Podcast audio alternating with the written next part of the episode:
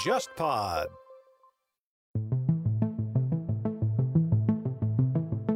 张之洞在《劝贤篇》里面，他的一个大致的意思就是觉得去日本留学是第一选择。日本它明治维新很成功，有很多值得借鉴的西方的这种东西都在日本都能看到。但是呢，它的花费和成本要比你去西方要便宜得多，而且离中国又近。同时还有一个因素，他说都用汉字，上手快。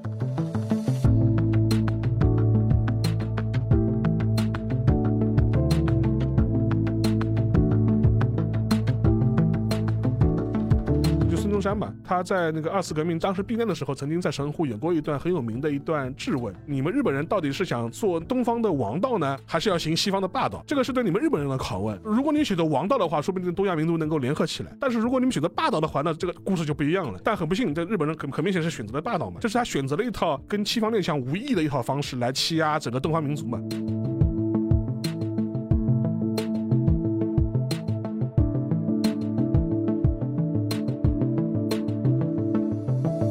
他是黑户口，进成田机场站的话是会查你的那个身份证，他只能在成田机场站前一站下车，他站在月台上，通过那个车窗玻璃望着他女儿的后脑勺，然后那个叮铃铃铃铃铃铃响了之后，一关门，然后两个人一对视，哦，这眼泪就哗这样流啊，这看了之后你就觉得那代人好苦，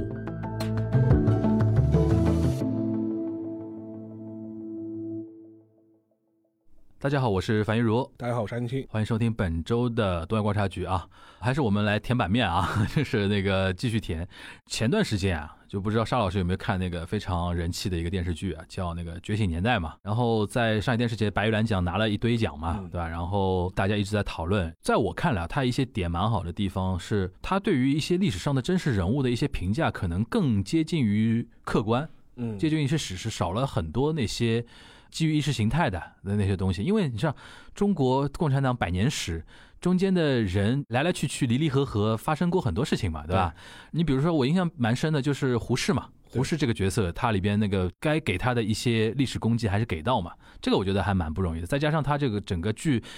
质感蛮蛮好的，你像那个服化道啊，然后一些文戏的一些处理啊什么的，质感比较好，所以说引起了一些包括年轻世代在内的一些关注，我觉得也是蛮合理的一件事情啊。然后里边就有一个点非常有意思，就是这段时间经常有一些朋友啊或什么，或者说我们听友里边经常群里边艾特我一个什么，你知道吧？就是关于李大钊的那个早稻田留学生的那个经历那个事儿，所以说是你校友学长，大学长 了，大这学个算这个算大学长，而且他好像也是我们那个政治经济学部好像的一个留学生吧。那等于是直系大学长了，嗯对吧？这个事情本身不陌生了，因为早稻田实在在中国这边，虽然它是一个私立大学啊，而且可能有些人会觉得说早稻田也很好上，对吧？ 只要花钱就能上。但不管怎么样，早稻田的那个品牌影响力在中国老百姓心目中还是比较高的嘛。你想，连续几代领导人访日的时候都会选择去早稻田对演讲嘛，对吧？呃，但是今天我不是聊早稻田啊，是聊那个有关于那个中国留学生留日的一个事情。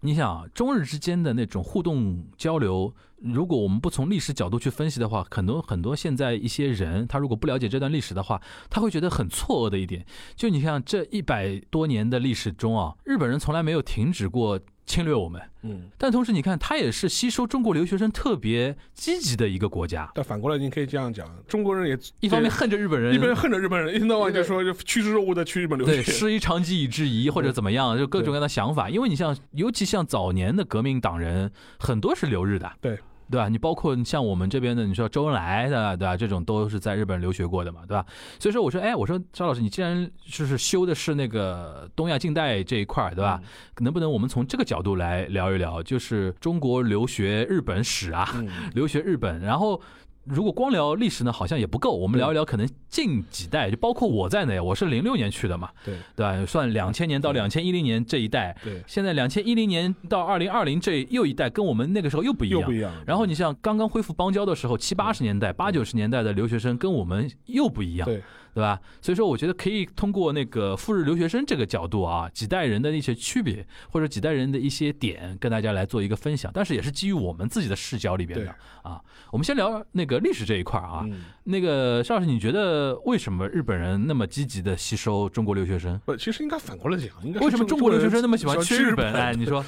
最早的话，现在就是有据可查的，最早的赴日留学史是一八九六年，一八九六那就年。正好是甲午海战，对啊，所以说就对啊一八九六年意味着什么呢？意味着就是甲午我们战刚争打完，刚打完马上就去了。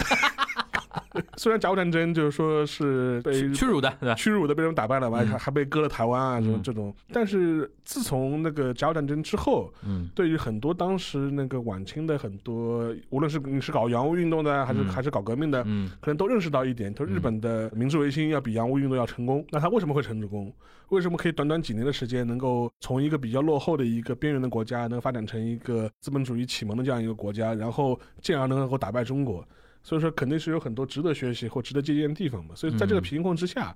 最早的时候是一八九六年的时候，当时清廷就是向日本派遣了第一批那个公费留学生。当时是真的是有一种，就是说，突然觉得日本冲在我们前面了，我们对要去看一看一看看的一个意思，对对，是有这样的是心有态这的个啊意。思。呃，是派了十三个人，然后这是等于是是开启了留日的那个肇始。然后之后呢，呃从中国各个省都开始各自派自己的官费的留学生嗯到日本去。嗯，呃，还有一个推波助助澜的因素呢，就是因为那个张之洞嘛，啊写了《劝学篇》。劝学篇啊这，是一个非常有名的历史文献嘛。那张之洞在《劝学篇》里面，他的一个大致的意思就觉得留学就是要比在国内学那个洋务要好，啊，你出去留学一年，胜过在在国内读五年。但是他就当中又把那个日本单独摘出来说，大致的意思就是觉得是说，去日本留学是第一选择。为什么第一选择呢？呃，日本留学呃花费要比去欧美要有便有宜。种有种说法嘛，最有钱的去西洋，嗯次等有钱的去东洋，，对再没有钱一点去南 洋，对吧？但是当时这种说法就是觉得他第一就他觉得，呃，日本他明治维新很成功，嗯，然后有有很多值得借鉴的西方的这种东西都在日本都能看到，对，但是呢，它的花费和成本要比你去西方要便宜得多。对，而且离中国又近。同时还有一个因素，他说都用汉字上手快。嗯他说。我们都知道，很多当时晚清留学生去了日本之后，在自己掌握日语之前，都是在笔谈嘛笔。谈嘛，都最是有名的就是孙中山， 对吧？的孙孙中中山山去日本，孙中山、梁启超都是笔谈，对对对都是搞笔谈这一对套。对对，但至少在那个时代的话，对很多中国人来说，它是一个比较有吸引力的这样一个嗯选项。所以说，从那个一八九六年开始，日本留学生就开始逐渐增多，基本上是到日俄战争之前，就是一九零四年之前，日本的中国留学生大概就已经有将近一千三、一千四这样一种规模了。日俄战争之后，呃，因为那个日本又获胜了嘛，嗯，而且这个获胜的话，其实对中国的刺激更大了。你打败那个清廷嗯不稀奇，你居然还打败俄国人，俄国人，这个俄对国人当时真的也算列强了，列啊对吧列列强列强列强，而且你看一天到晚欺负就清朝嘛，嗯这个。而且沙俄的话，就是说是本身它又是这样一个庞然大物的这样一个国家，虽然在西欧西方面它觉得工业能力比较差，嗯但是欺负欺负你们这些亚洲国家其实没有什么问题的嘛。嗯，而且更有一点的话，在当时这样一个种族主义的这样一个历史背景之下，嗯他会觉得是黄种人第一次战胜了白种人。这是真的是有这种想法的，真的是这样想法，啊真的是真的这这样想样法，对而且在这种想法是席卷整个亚洲的各个国家。所以说，，当时中国人视野里边，或者清朝子民视野里边，嗯日本人打败俄国人，从某种程度上，他还有点小雀跃的那种东哦，西吧，甚至是当时啊，就是我们在嗯当时来看的话，嗯很多中国留学生或中国人都是为这鼓个掌事的都是为这个事情鼓掌的。对对对对对，虽然就是说现在来看，后来所以说现在很多人不理解这一点，当时是是出于一个种族的这样一种对对立对场，对他就觉得我们同为黄种人，对对对对，就是对。你打败了那个沙俄，打败因为了列强都白白种人嘛，白种人嘛有一种感觉，好像他们是优等民族一样的对那对种对感觉。对对，然后甚至当时我们很知道一个很有名的一个晚清的一个革命者嘛，就陈天华嘛，写过《猛回头》，然后就是后来也对对是在日本的留学的时候也自杀了嘛，因为革命的失意啊，又要唤醒国人啊，嗯，当时他在日俄战争刚刚发动的时候，他就有说过，他说如果不是因为有日俄战争的话，中国可能就被西欧列强彻底瓜分掉了。嗯，嗯他甚至会觉得是因为有日俄战争，日本是某种程度上来说是挽救了中国。给白种人敲个警钟，对对黄种人没有那么好欺负那个意思对的。，当然，呃，我还是强调一下，当时嗯陈天华说这个话也是有他的历史语境的。对对对，当然，之后的很多的中国人也对此感到了失望，他觉得对日本人并没有就是说站在对对黄种人这一边对对，对你完全是跟西方人一样就是。还是那句话，就是我们睁眼看世界和真正认清世界是一个过程。当时中国人的那个国族叙事没有像现在那么强烈嘛，它还是一种种族还是叙事种族叙事的它那是种那种族种东叙西事，，对而且一直讲同文同种嘛。嗯，而且实际上，在当时确实在日本也有一种思潮叫亚细亚主义。对，我们能代表亚洲，对吧？他觉得就说像中日啊这种国家，他应该互相提携联手，共同对对抗白人。对对对对当然，这个后面就变演演变成了所谓的大东亚共荣圈，对变成了一种政治上的一种借口和说辞。对对的，但至少在那个时间点，的确是有一些日本在人思想界吧，思想层面，对对吧？在在有些日本人、嗯他真的是相信这一套东西的。对的，当然，实际上面对很多那中国人来说，他曾经也一度对日本抱有过这方面的幻想，嗯，他觉得日本是不是真的能够替东亚民族那个出头，对，一起来对抗白人的这种殖民统治对。最典型的例子就是孙中山嘛，他二十世纪初有一次去神户的时候，当时在日俄战争结束之后，进入了呃民国成立之后，嗯他在那个二次革命当时避难的时候，曾经在神户有过一段很有名的一段质问，就对日本人的讲公开演讲时候讲的这句话，大概意思就是说是你们日本人到底是想做那个东方的王道呢，还是要行西方的霸霸道？道，对，他说这个是对你们日本人的拷那问个，很有名啊，这霸道论、王道啊，论，这个是对你们日本人的拷问。对对对但说是如果你选择王道的话，说不定东亚民族能够联合起来。对，但是如果你们选择霸道的话，那这个故事就不一样了。对，但很不幸，这日本人很很明显是选择了霸道嘛。对就是他选择了一套跟西方列强无异的一套方式来对欺压整个东方民族嘛，然后还要打着一个所谓亚细亚主义的这样一种旗号。对，所以说这是导致了中日关系啊、日本和东亚的关系啊变成一个歧途的一种嗯一个分界线。嗯，但至少在二十世纪初的时候，那个点的时候，嗯很多的赴日留学的一帮中国留学生对此是有过一些幻想，幻想的。嗯，包括李大钊嘛，基本上是到了清廷被推翻前夕，嗯呃，一九零八年到一九零九年这段时间的话，达到了最高峰，大概是官费的留学生在日本就有五六千人。如果你现在东京的话，就是很多在东京留学生都是聚集在那个神保町这里附近，陈宝丁啊，所以说有卖很旧书的地方现在就 对是，对对，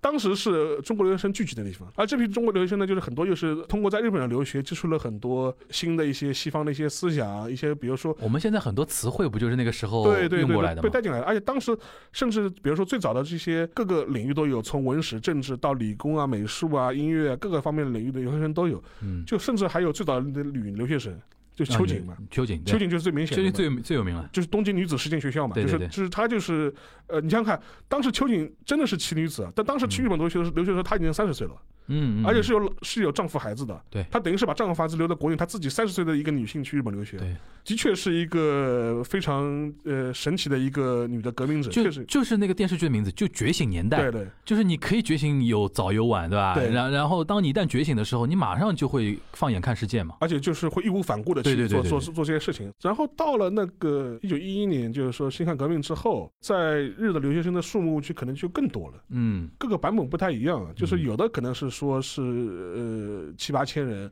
多的版本有将近两万人。但那种清廷倒台后去日本留学的人的心态是什么样的一种心态呢？就是我们要开始建设新的对啊，国家的那种意思，对啊吧？就现还是回到那个清末明初啊，就民国初年，嗯到底有多少留学生在日本？嗯，就少了嘛，可能有五六千嗯统计的口径，多得多的上万嘛，嘛多多多的两万。两万啊、多多到到两两万万，那很大一批人了。但这个呢，我觉得可能是口径上有问题，五六千可能是以官费为主官费啊为主，可能可能更多的是私费啊，对或者是，而且还有当时一个问题是，当时除了。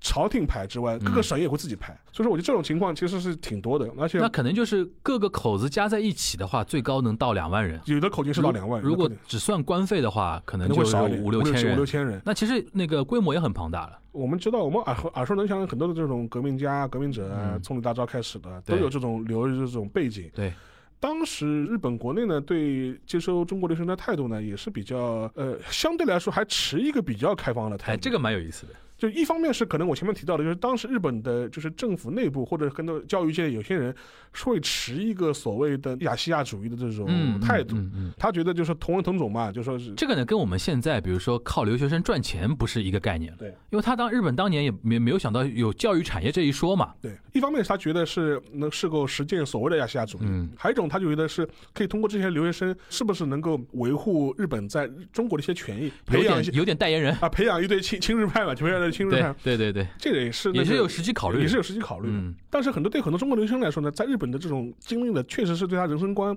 有很大的这种冲击和洗礼。最典型的例子就是鲁迅嘛，鲁迅当年在仙台的时候， 学医救不了中 国人，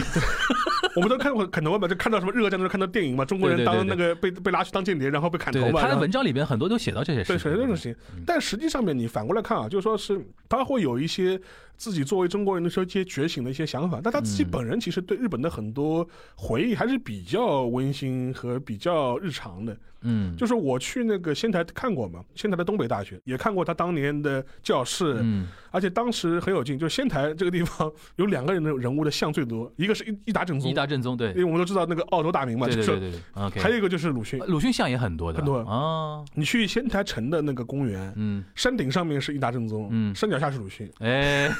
然后你去东北大学的校园里面。啊，也有鲁迅的头像，说明鲁迅至少在仙台那个地方，官方和民间都是高度认同他的。就是给我感觉搞得跟个在地作家一样的。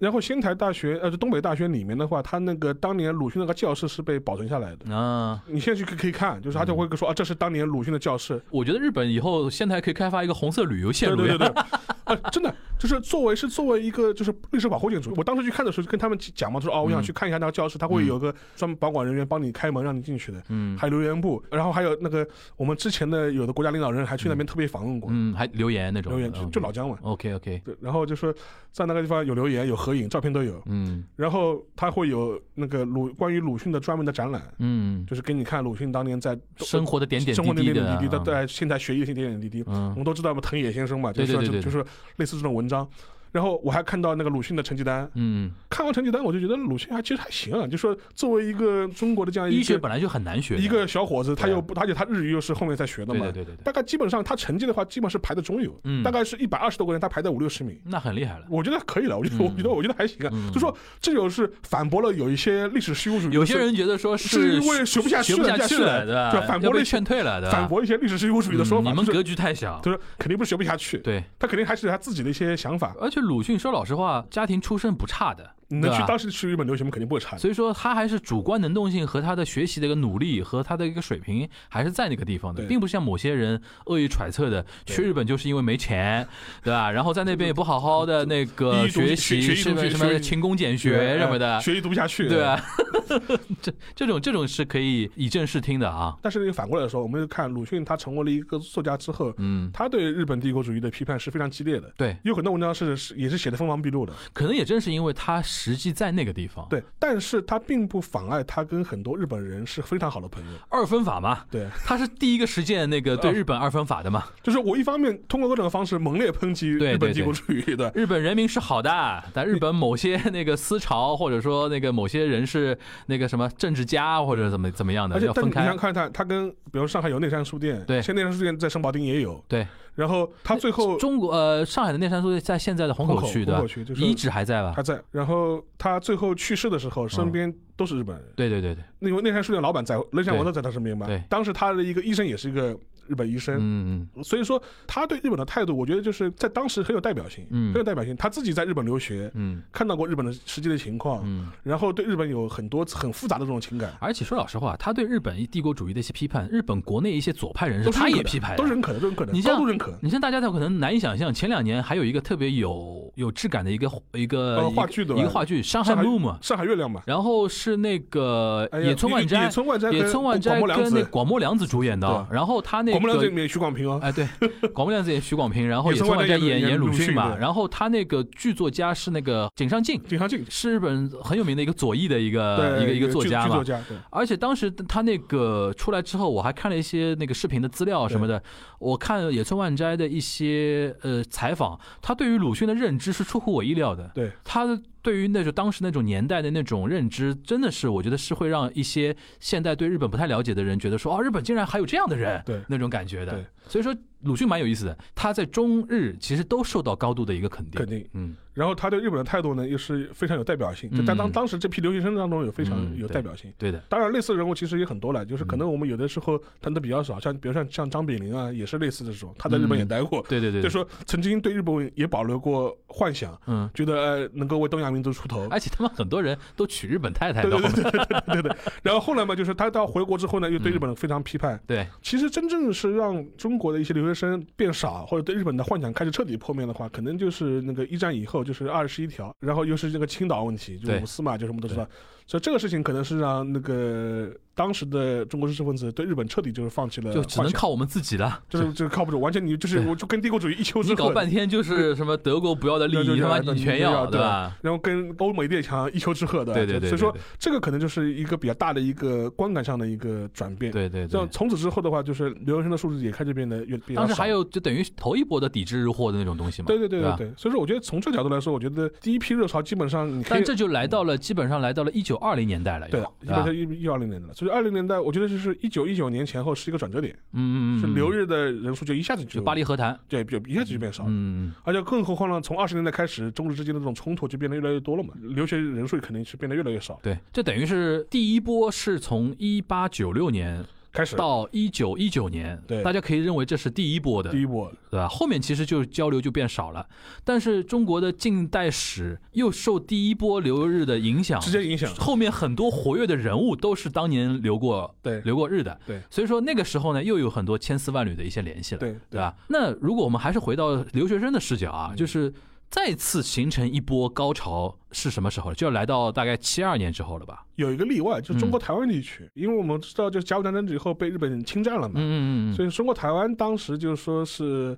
呃，从二十年代以后，就是有很多人是在日本读书的，嗯去日本读书的，而且很多人是进入了日本那个帝国大学的这种精英体系。但他那个性质又不太一样了，性性对吧性质跟，但是要提一提嘛，就是就比如说像像李登辉这种人，其实当年都是有这种眼里正南严。厉正男， 就是都是有这种教育背景的，对都是对对都是有这种教育背景。你像现在，你如果大家如果去台湾玩啊，或者有台湾朋友啊，他如果不是外省背景，他是本省背景的话，基本上他的爷爷、太爷爷那一辈很多就是直接讲日语了啦。或者是日本教育系统里，对对对对，留对学过的。对但这个就是一个历史上的一个特殊性，对对因为对他是当特时殊就性被割让给过去了。对日本人看台湾就是一个自己的一块地方嘛。然对吧后有一个区别，就是说是可能是从二三十年代。以后留学生不是那么多，但是有很多这种劳务输出的关系。但是去日本之后就是中华料理也是那个时候大量的输出到日本的。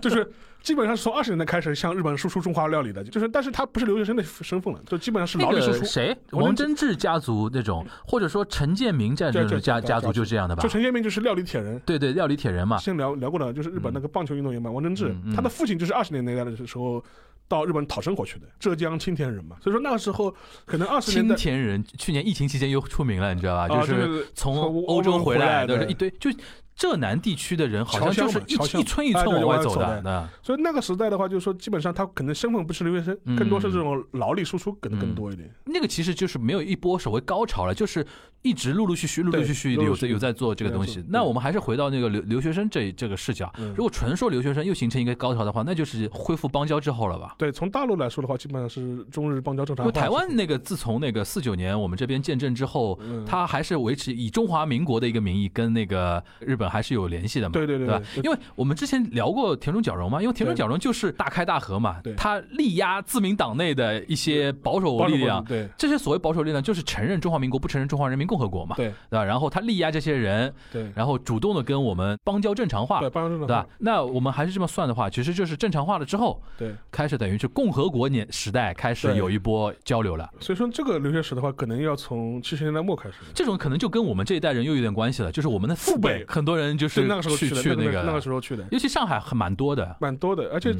可能那一批的话，最早可能还是公费出公费派出去的，八十年代初的时候，八十年代初那个个时候是真穷啊，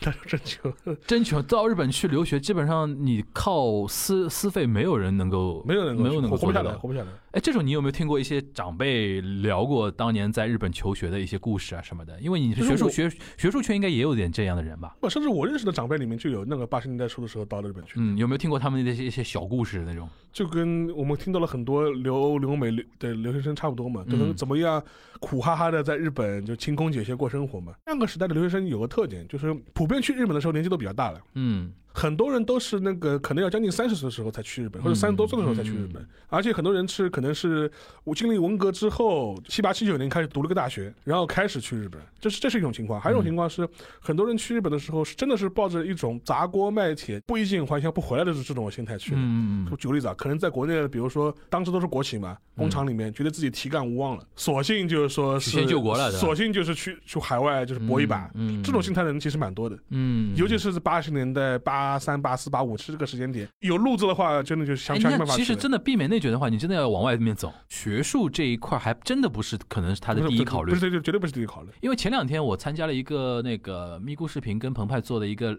微博连线嘛，嗯他让我聊那个东京奥运嗯的一些话题。然后我们里面有一位嘉宾是他等于八十年代去到日本留学，现在是在大学里面做教授的嘛。然后他当时说一个说法就蛮有意思，他是说，因为我当时我聊到说日本现在年轻人跟三十年前就泡沫经济的时候年轻人相比的话。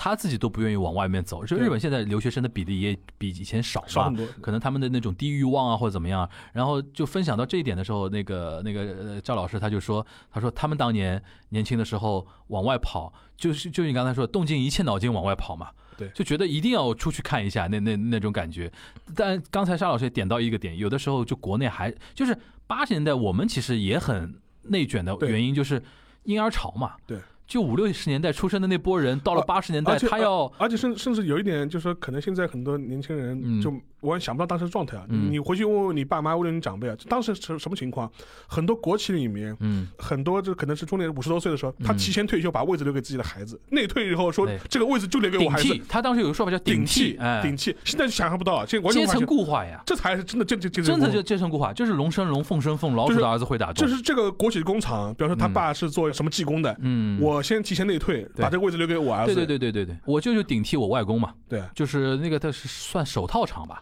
啊，手对，套厂，他还算小技工、小哦技工，都能这样啊。就是这才是当时的情况。就现在小孩是可能想不到哎老师的想不到孩子就能念好的学校，继续当老继续师当，老师念师范，然后继续老师，然后这个位置还帮你留着的。对，现在其实想不到了很多人觉 得说，啊、自己没什么机会啊什么的，但是你首先你回不去，第二个，而且那个时候啊，说老实话。也是针对某一些城市阶层里面才才会会有有这种这这种情况的，对对呃，农农村村里面不管你的嘛，不对吧？所以说，在当时的很多呃有门路、有可能要出去的，就基本上是想尽一切办法，嗯就是说出去。其实当年去看那个《中国合伙人》嘛，嗯你看那个当时、啊，他当然是想想的是要千想千方百计去去美国嘛，嗯，你可以把它换一换。徐徐小平那帮徐人小，平，嗯然后当年我记得还看过一部讲留学的、呃、留出国的一个片子，就是那个葛优演的《大撒把》，大撒把大撒把啊， 就是他也是要去美国嘛，嗯但是呢，日本其实是一样的，嗯日本其实是一样的。嗯哎，当时就说是就流传很多这种乱七八糟的这种故事嘛，就比如说，哎呀，有一个去了日本的亲戚，就回来送彩电啊，送送电器啊。嗯，然后回来就吹牛说啊，这就是我在日本路上捡的。日本路上可以随便捡彩电，这是八十年 代就是在上海市民当中口耳相传的故事可。好像是有可能是真的。是的，当时他泡沫嘛，就是家里更换东西比较快，满然后满街捡然后捡捡扔扔垃圾嘛，对省得处理的嘛，就是那种粗大粗大粗大垃粗圾就旁边扔一而扔且就上行。海当但对当时中国人来说，不要说买彩电了，你买个什么 黑白电视嗯即机便，我零六年去的时候啊对，对那个时候是我身边还有留学生会去捡一些人家不要的那个家具，家具，但我是不能接受这个东西的。就八十年代甚至九十年代初的很上正半常年的都是都是想哎，可以满街捡冰箱、捡彩电，那据你所知，当然我承认啊，就是很多去日本的人里边，很多是这样的一种，比如改变自己生活条件，或者说甚至改变整个家族的一个收入。因为比如说他在日本光打工的钱，对可能就可以比在上海一个月工资就高很多很多那种嘛，对对吧？那从学术角度上来讲的话，当时就是说，因为我知道你像上海的宝钢，嗯，当时中国引进了很多日本的那个一个先进技术嘛，为我所用嘛，对吧？这个条线的一些，比如说去日本学先进技术啊、嗯学先进管理理念啊什么的，这种人应该也是有一定的比例吧？就有国国家国家出钱啊什么的，有。这个可能比例相对小一点吧，不是想就是想想，而且像宝钢这种的话，其实更多是日本技术人员直接过来捡，走出去引进来那种。啊因为当时中日正好是蜜月期嘛，就很多日本当时很多老一辈的一批人对华感情呢也比较有意思复杂，比较复杂，他有一种很深刻的这种赎罪感。赎罪感，但嘴上不说。他嘴上不 说，但他他会真的是很全心全意的去把他的资金啊、嗯一些技术啊，能够拿来就是为你为你所用。就七十年代末八十年代初的时候，像宝钢这种原件啊，它更多就真的就是一种你说赎罪也好，或者是一种他为了让在自己心里好过点也好，就是可能这种情绪都有。嗯，然后甚至我还看到过很多当时那个。日本的这些工程师啊，什么嗯是因为什么不达标啊，或者是他嗯进度比他想象中慢啊，嗯要自杀啊，这这种情况都有的。啊，但是国内我上次还看到过一些书，就比如说什么八十年代初的时候，什么日本友人什么对我国什么经济建设的建议，就是类似这种书，也就内参类的这种书也出了一大堆，很重视的。对，很重视的。而且上海这边有一个，我们不是有那个市长会议的嘛？对对一堆外国专家嘛对，肯定会有一个对日本的对那对对对个对经管方面的一个专家或者对怎么样的对什么的，这个的确是反蛮蛮有那个历历史的啊。所以说对，尤其是像上海这种城市来说，当时你留学两个方向嘛，基本上你要么去美国，英美其实欧洲都少，大部分都是去美国。上海人，我很少听到去欧洲的，的，真的很少要么去美国，要么去日本。对而且甚至很多时候说，因为当时日本文化在中国，在尤其是八十年代的时候呢，可能也比较流行嘛。流行文化嘛，山口百惠、电影啊、对电视剧啊，电视然后高仓健，高仓健啊，甚至很多像我的父辈啊，嗯小时候就是有小时候，他们年轻时候都去学过日语的，上夜校读日语。啊，对对对对，我妈那时候都是夜校里去上是读过日语的。对对对对对对。后来我问她为什么要读日语，她说就好像就是看了这种电视剧看了很多，哎，对，当时就跟现在小小姑娘学韩哎语一样的，对对对对。当时你想想看，工厂上班，下班之后去夜校读日语，嗯嗯然后我爸去接他。 你想就啊，我前两天刚听一个视频，还蛮有蛮感慨的。这次不是那个七月九号，那个《唐人街探案三》日语版就是要在日本呃上映了嘛？然后我当时记得讲讲到《唐探三》，我就想起来有一个有一个点蛮有意思的，就是主演刘昊然，他就提到一个点上，他说刘嘉玲第一次看到刘昊然的时候，当面对着刘昊然说：“哇，他说你长得好像年轻时候的三浦友和啊！”嗯，你想刘嘉玲那个年代对对，她对小姑娘的时候就是是看看三三浦浦友友和和的的电视剧长大然的后刘，她苏州人嘛，对对对对吧？苏苏州还是受日对上海这边的影响很大的嘛。。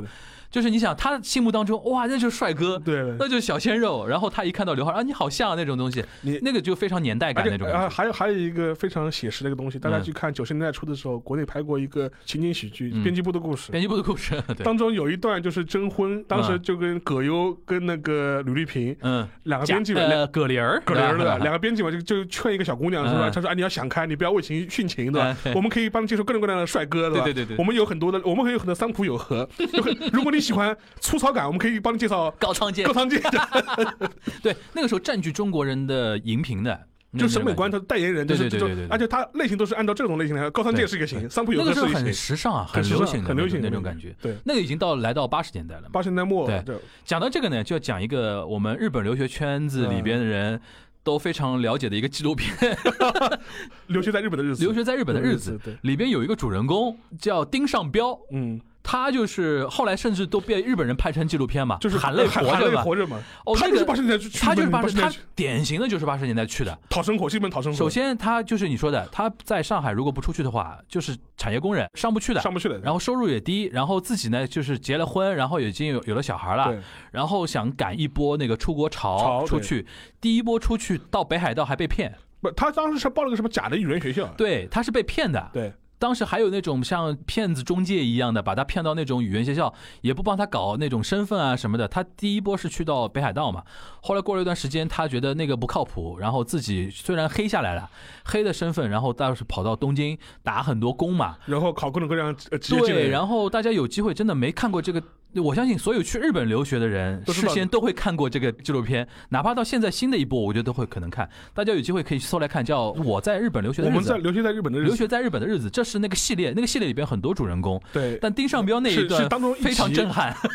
就当时他那一集那个导演是个嗯女性吧嗯，张什么的，我一下忘了，她啊，她现在是日本大副 CCTV 大副的负责人。对对对对对对。然后那一集讲丁尚彪的时候，嗯他那一集还说，我们这一集的主人公都是一些灰色人物，嗯，其中一个是丁尚彪，因为他是黑户口嘛，黑他是户口他就是属于被警察抓到是要遣送 遣的，遣送的嗯，但是日本警察不抓的，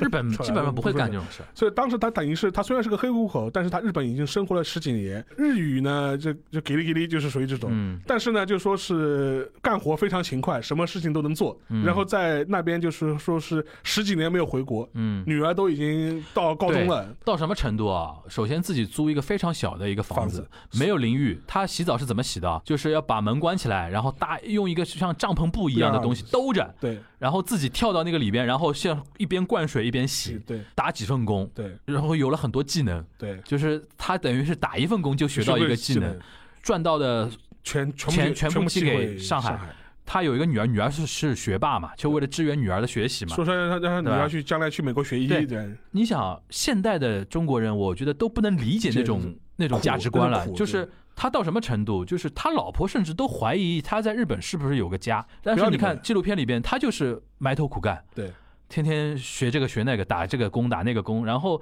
最感人的还是什么？就是看了那部片子之后啊，你会对成田机场前面那一站的地铁的那个铃 有有有 PTSD 的，就是他先是他的女儿要对去美国留学之前。路过成田，他是应该是达美吧那种，对对对飞一飞下一下成成田，田在东京待一天好像，对然后再飞美国嘛对。待一天，他见到他爸，其实嗯从来没见过的，我觉得都没没印印象象了，了，没印象了，的。没印象了，但是知道这是他爸爸，对然后两个人非常尴尬的过了一天对对晚上。对，然后第二天送他女儿去的时候，因为他是黑户口，进成田机场站的话是会查你的那个米本消灭手呃对身份对证对，身份证的对，他没法进，他只能在成田机场站前一站下下下去车。然后有一个经典镜头，他女儿不敢看他，就是两个人要提前要分别了嘛。他站在月台上，通过那个车窗玻璃望着他女儿的后脑勺。他女儿那个镜头是拍他女儿正面的，对那个女儿就就在前面抹眼泪，对也不敢回头看窗外的自己爸爸。然后那个叮铃铃铃铃铃响了之后，一关门，然后两个人一对视，对对哦，这眼泪就哗这样流啊。对然后就是爸爸 Z 尾，就是那种地对对方，哦，好感人。然后这一波过去之后，他老婆去探他女儿亲的时候，同样的航上班，班，对，同样的情景，然后对这两个人真的是就是人性的那种东西，哎你想，就为了等一于十几个年没没见了，对没世界没见，然后也不知道两个人晚上聊什么，就对看着互相笑，对吧？然后带他带他，他可他他老婆待的时间还久一点，带他对去玩东京啊对什么的，然后又是送他老老婆婆去去美国的美国一模一样 的场景，就是那一站又这样下来，呃就看了之后你就觉得说那代人好苦，我就觉得现在的小孩可能无法不理解，无法我理解了你去干嘛啊，？你去干嘛？就 说你十几年这跟在但家是，当时中国很很多人都是这这样样，，真的很多都是这样，很多人是这样的，嗯是的是不是念书就是改变自己的命运对？但是我不跟大家 follow 一下，就是纪录片只拍到这这边，然后日本富士电视台又拍看到那个段之后，就是日本人都哭啊，日本 人都感动。他说中国人就有那种草根的那种 坚韧顽强的坚坚韧坚韧啊，坚韧。我们是不是坚韧为国了？坚韧为家，家对啊坚韧为小家。然后富士电视台立项去拍了这么一个纪录纪片，录片然后对也用了里边很多素素材材，对叫《含泪活着》嘛对，我记得在日本当时都公映过，对很多人对对看了对都对很感动嘛，很对哭的嘛。呃，这后面也 follow 到一点，后来你知道那个丁尚彪他现在在美国嘛，对对对，他女儿在美国是念，后来是当医生的当医生了，对然后等于整个家族，他等于又有了孙女儿移、民孙女到儿、孙移子、民移孙子。民到美国去了，在纽约，他我们丁尚彪老先生嗯，还是闲不住，闲 不住，他在那边是也华人圈子里面的一个像 KOL 一样的，也也天天考虑对 症，对对对对，考虑对症，然后学这个学那个，然后怎么怎么样，在疫情期间还还做了很多 事情啊什么的，就他那家人就是真的被改变命运了。对，当真的然，你现在也有可能说，你当时如果不出去，在上海，也不说会不定差也会有 机会。靠拆迁翻身，对 靠拆迁但是你要说老实话，我们客观来讲，嗯当年那代人他在当年的视视角里边，，只能是做做这种他觉选得择。我就是我要翻身，我只能这嗯条对，因为他他当年更内卷，对的确要感谢那个，比如说上海这边，尤其要感谢九二年呃那个小平南巡之对对后，对对加快了浦东对对改对改革开放啊什么的，那那那那种东西。现在你去回去看那种人间悲喜，我经常会在想啊，就是如果现在我肯定是做不到啊，就是那种哪怕为自己的小孩儿、对对对为自己的呃做到妻子，做到这种程度，因为你要耐住太多的寂寞，怎么样支吃太多苦撑你？了，吃太多苦了，用什么来支撑你那么多年的那种对那种力量啊？对这个我非常佩服。这个就是可能七八十年代那一波的留学生的一个普遍的一个情景而。且他那个纪录片里面，就是我们留学在日本的日子里面，他丁尚彪是一个例子，他拍了很多很很鲜明的、很有特点的这批留学生。对，我当时 还有一个印象很深的是讲了一个，我不知道你有印象吗？啊是讲一个老博士，可能快四十岁了，嗯他在日本就是还在读博士，就一直读不出来 。对对就他的他的理想就是我一定要拿到博士学位。对对对对对。然后就导致个什么结果呢？就是他在日本，夫人也在日本，嗯然后孩子也出生在日本，嗯然后等于是夫人要靠自己打工去支撑这个家对，让他对去读读完这个博士。对对对对对 就是，然后也是很苦，就是真的是很也是很苦，就是他们那代人我觉得蛮轴的，对他有一个目标之后，真的就会十几年这样扑上去。对现在的年轻人可能更现实一点，对，而且当时哎当。当然环境也比那个时候好而而很且多当时了。反过来说，你觉得他作作作为他这样一个，就是他那个故事里面，他那个夫人也真的就是默默的，就是支撑他对这样对子走下去，在对日本对对这样对对，这这是一个例子。我还记得还有一个例子是讲一个小留学生，小留学生嗯去日本做交流，他父母可能在日本工作，对然后对去了一个北京的一个小小姑娘嘛，然后去日本在在那边读书，就对是跟学校学跟小学里面跟同学之间那种交往。对，就是刚刚学会一点日语，然后又要换地方，又要换地方然后那，就那类，似。还有一个例子是一个北京的一个哥们儿，那嗯，好像这个人早稻田还在庆应，是啊，庆应是读那个 NBA 的，对在当时 NBA 很少的，对然就你刚开始九读十商年代，科很少的，九十年代读 NBA 啊，嗯中国人啊，嗯那当时他他这个整个过程，他嗯很苦很穷，嗯借了很多钱去日本读商科，就说一定要读出来。嗯，在当时的环境是什么呢？他的同学全部都是大手企业派过去，公费派 过去对对读对的，那帮人也不会自费去读商科的呀对对对对，对都是这种公司企业派你去因读为的。 NBA 很贵的，然后他只有一套西服，嗯，每天只能把这套西服打理的很很笔挺去上这啊课，因为他们周围学生全部是西装笔挺的嘛，然后就很苦。然后最后什么博士打论文的时候，自己被房东赶出来，拖了个箱子在东京街头，嗯就说是游荡。最后好不容易是什么呃是商科毕业了，还进了三井啊还是什么物产啊还是什么，嗯就类类似这种当时还很好的这种企业。嗯，就他的那一批这种留学生这种这种经历，在日本怎么样打几份嗯工，嗯然后怎么样去奋斗，嗯多么多么苦，这种东西可能是成为这个纪录片的主基调。对，而且我这里边你想，你说你说到这个，我想到一个我的一个聊天对象是上过我上海话节目的啊一位，他是七零年出生，现在大概五十多一点点吧。他就是呃在日本留学待过一段时间，然后进了那个日企那个嗯商上市公上市司公，司那个后来结婚也是跟那个日本太太结了婚，然后代表那个上市公司回到中国中国国内，就回到上海。他当时还跟陈逸飞是有过合作的，陈逸飞是上海人的一个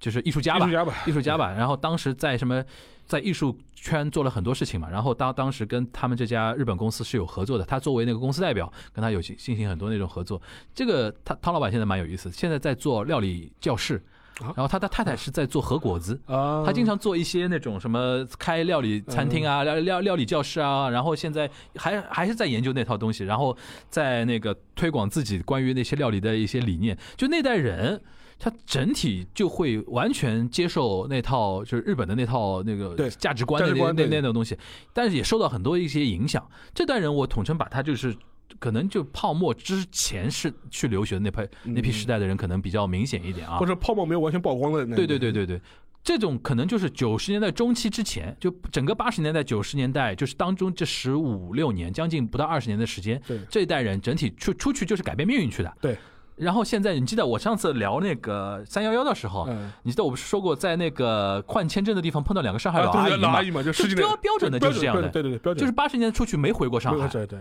对吧？对然后一口一口上海话哇还蛮好的，然后对吧？碰到三幺幺想回到上海了，对，狗头上的我们来接 那就觉得，啊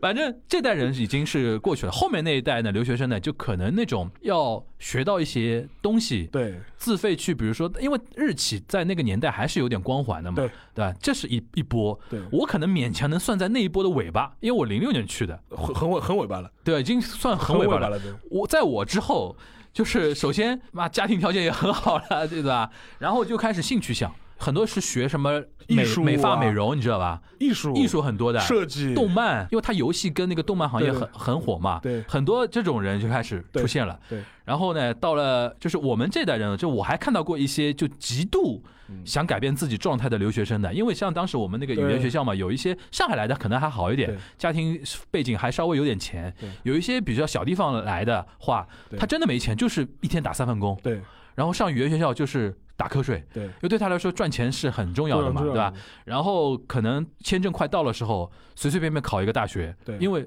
换签证嘛，就让他继续有这个打工。当然，日本也有一些大学，他也靠这个了。对。这个日本也在变，原来可能他觉得说，哦，有中国来的留学生，首先增强我的国际化背景，第二个我也在教你们东西啊，然后怎么怎么样。现在基本上据我所赚知，钱很多就是赚钱，因为赚钱日本大学比例太高太了，高了，对大学太多了，很多就是要你要么就靠吸收留学生，对要么你就关掉。对这种导致了其实现在那个留学生的话，他有点分化。对我那代人去日本留学的，还有一些说学经济啊、学商科啊，未来去日企工作啊，对对对或者回到我们那个时候的板子啊，最好的就是什么呢？毕业日本的大学毕业，进到日本的知名的公司干个几年，派然后回被派到派上顺派海， 来，对对对被派到，这是标准板子，这是我们那个当时的理想板这子。是标准板子，这是就标准是板，现在我觉得不会有有人这么想了、对就因为他是凭兴兴趣去的嘛，对比如说我去学一个什么呃动漫的专业，或者说我去学什么呃时尚的设计师啊那种东西，我将来目标是要进那个金阿尼，对吧？对对对对对，对或者说我就直接在那个日本创业了。对或者说，我就有一个跨中日的一个创业的一个背景的一个对东西。我现在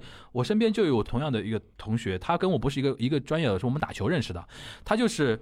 呃，在日本 NBA 念完了，他也硕士呃 NBA 商商科念完了之后，在日本创业，现在在干嘛呢？就是你知道，日本还是有点品牌号召力的，你知道吧？嗯他现在做一些在日本研发那个护肤品、化妆品嗯的一些品牌，然后呢，只要在银座的某些那个百货店有一个柜台，嗯他等于就能讲这个故事嘛，可以拿拿回中国内卖了。对对，然后做电商嘛。对对对对，中国那个消费者因为不太懂的呀，对到底这个东西在日本到底算谁做的，背后是谁不知不道的知。道的。对他在日本也是很挺瓜的一个 office，也很挺瓜。对，然后我们的产品也进入到银座百货店了，对然后一切一切物料，然后我的什么是呃给给我做研发的都是专业的医学团队或者对怎么的，就可以包装嘛。对对对，然后呢，就是因为中国国内很多消费者还是认认日本牌吃子吃。这套。吃这套，对，甚至还有一些就是说，上次他有一个创业项目，还有一个蛮有意思的，就深圳的某家嗯做那个电池的一个公司，嗯因为你知道这两年日本有一个一个一个热潮，就是野营露营的热潮啊对对 campaign，看 campaign，呃国 campaign 国内开始了，国内开始了，开始了对吧国？内开始了。然后那家深圳那家公司呢，就看到这个趋势呢，嗯他因为做电池出身嘛，他就开发那种露营专用的那种电池嘛。那但是这家公司怎么个打法呢？嗯就是找到我那个朋友，嗯他说技术用我们的，制造都在我们这边，对但是你帮我在日本把这个品牌给打响，对让中国的消费者以为这是个日本品牌， 你知道现在是这种的。而且我觉得现在的就是说留学生啊，还回到留学生那个视角啊，未来他们可能更多的一个是兴趣向的，对就是我来日本就是看喜欢你某样文化，甚至有的人，比如说上次我记得哪谁说的，就是那个西林老师他不说嘛，啊，对，他现在接触到很多一些学日语专业的，他们的去日本留学的一个方向都越来越。就是有的是学历史啊，对有的学什么呢？跟我们那个时候的板子完全完全不一完全样不一嘛，样对吧了。就是越来越走自己兴趣的，这是一种；还有一种呢，就是眼睛看的就是跨界的一个创业的一个氛围，就是我既能懂一点日本的市场的事情，对 也懂中国的事情，然后看两者哪个结合起来做中日的生意嘛。这个是现在可能最新的一代留学生他们眼睛做的一个事情，而且一到日本第一件事情。都开始买房了，对对对对，日本房子便宜嘛，然后他可能国内觉得说爸爸妈觉得说啊，你反正也在那边可准备长期待的，对吧？然后日本房子也比上海便宜多了，对吧？ 现在真的是有这样的，所以说导致现在日本人对于中国留学生的概念，他就知道是有钱的，而且现在不是你那个时候还打工吗？打的工，你像像我都没打，对啊，打工开始少，像少现在几乎没有人打工，就基现本在都做现代在购跟嘛大。家讲一讲，就就是说在日本啊，就是比如说便利店、嗯，居酒屋打工的，大部分都东南亚，东南亚、南亚的，对对不对对对对，巴基斯 坦、巴基斯坦印度、印度孟孟加拉，就是然你后泰国、中国印度人尼中西亚国，中我就你碰到中国人概率变得非常低了。中国人都在做代购， 在排 PS 五， 开玩笑了，就开是玩笑可能就是你早个什么十几年，可能很多是中便利国店人，都就是是中中国人，都中国人。现在是完全都是东南亚人。对，现在很多，因为我们国内消费能力上来之后啊，很多中国人不去便利店打工，他去那种药妆店，啊对，对因为去对对扫货的都是扫中国人嘛都是中，或者百货商店。你像那个我们那个时候谈到那个 Ginza Six，对对对对它有很多中国的导购 staff 的，因为导购很多就是客人就中国人，对所以说档次再上去嘛，就对是水涨船高。我们这国家国力上来了，我们出去的留学生日子也好过很多。所以说现在可能现在的，我就比如说这个这个时间点去日本留学的一些留学生，我觉得确实很难理解，就是八十年代的人真这的种不能理这解，种心态像丁尚彪那种人，他到底在干嘛？他会觉得说，对我对人生二十年就这样荒废掉了，对那种他他会有这种感对对觉。对对但实在我们又不能跳脱开历史局限来谈一代人了，对对吧？这是我们父辈的历史，对对对对吧？行，那我们今天这一期啊，就说一个非常小的一个切入的一个点，从那个哇，我们横跨清朝，从清朝开始到现在啊，就是整整一百年，我们也是经历了一个觉醒年代啊。对从那个赴日留学生这个角度，跟大家梳理一段这些中日关系史吧，真的是中日关系史的一种特殊的角度的一些梳理啊。我们中间提到的一些片子啊，或者一些点电影啊，大家有机会可以去看一那看个，好像感受一下。留留学在日本的日子，好像在 B 站上还能搜还有应该能搜得到，索，我我我还蛮推荐看的。对，真的那个真的蛮好看，真的蛮好看。好吧，那我们希望说下次有机会的话，我们再看看这种小的那种切入点，给大家聊一个小的切入点，但是一个聊一个大历史啊，这种角度还蛮新颖的啊。好，那我们大家下周的东洋观察局再见，大家拜拜。喂。 Goodbye, my love. もう一度抱いて。Goodbye, my love. 私の涙をあなたの頬で拭いているのよ。泣き花じゃないの。忘れないわあなたの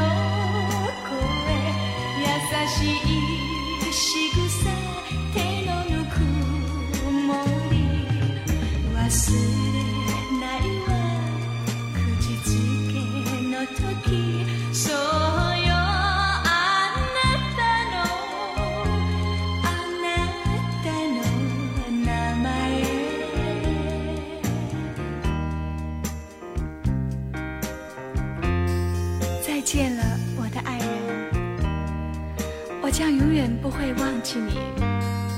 也希望你不要把我忘记。也许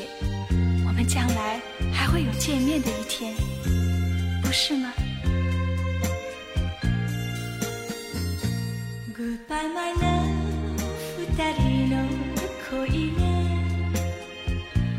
Goodbye my love，真実ならば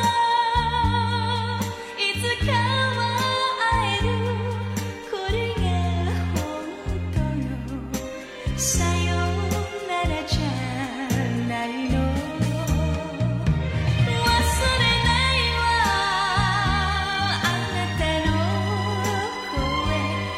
声優しい仕草手のぬく